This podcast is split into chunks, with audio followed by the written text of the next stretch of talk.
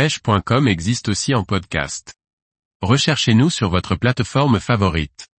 Pêche au flotteur plat et à l'asticot collé lors de Liberian Master. Par Pauline Bellicourt. Lors de Liberian Master, j'ai pu pratiquer une approche peu connue des pêcheurs français.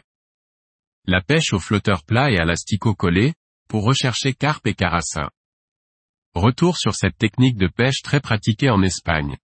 Liberian Master est l'occasion de mettre en place une approche particulière à ce parcours de pêche, la pêche au flotteur plat et à l'asticot collé.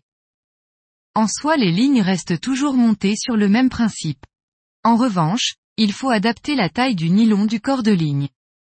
En 18 centièmes et 20 centièmes, ce sont les principales tailles de nylon utilisées pour monter les lignes. La particularité de la rivière, c'est que du jour au lendemain, on peut passer d'un flotteur plat calé en 2 grammes à un flotteur en 10 grammes. Il faut mieux y aller en étant prêt à pêcher pour s'adapter aux différentes conditions rencontrées.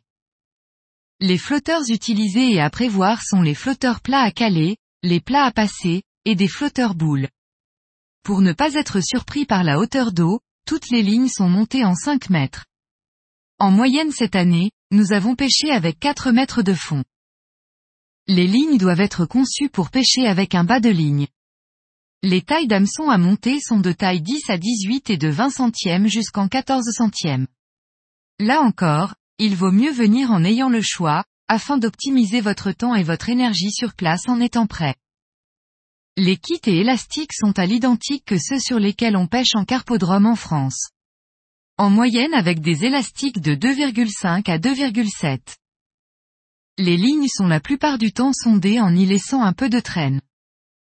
Sur la pêche en elle-même, une pêche en bordure est à prévoir. Dans la journée, il y a toujours un ou deux passages de poissons qu'il ne faut pas manquer.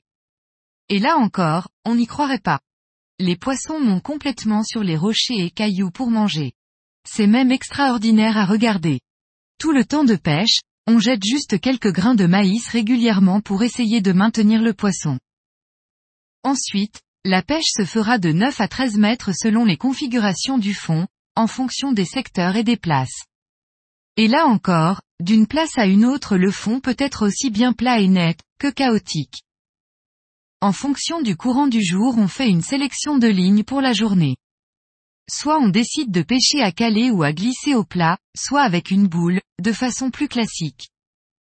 La stratégie d'amorçage, mais aussi le choix des èches, sera un facteur clé pour déclencher les touches.